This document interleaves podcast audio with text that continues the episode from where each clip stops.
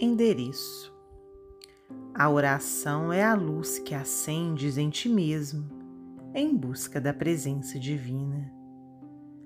A preleção da fé renovadora é uma lâmpada acesa a revelar-te o caminho para o mais alto.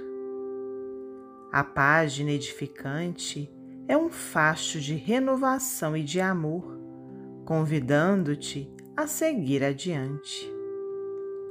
O serviço do bem aos semelhantes, porém, seja onde for, é o lugar em que, trabalhando em auxílio ao próximo, podes estar em contato com os mensageiros angélicos.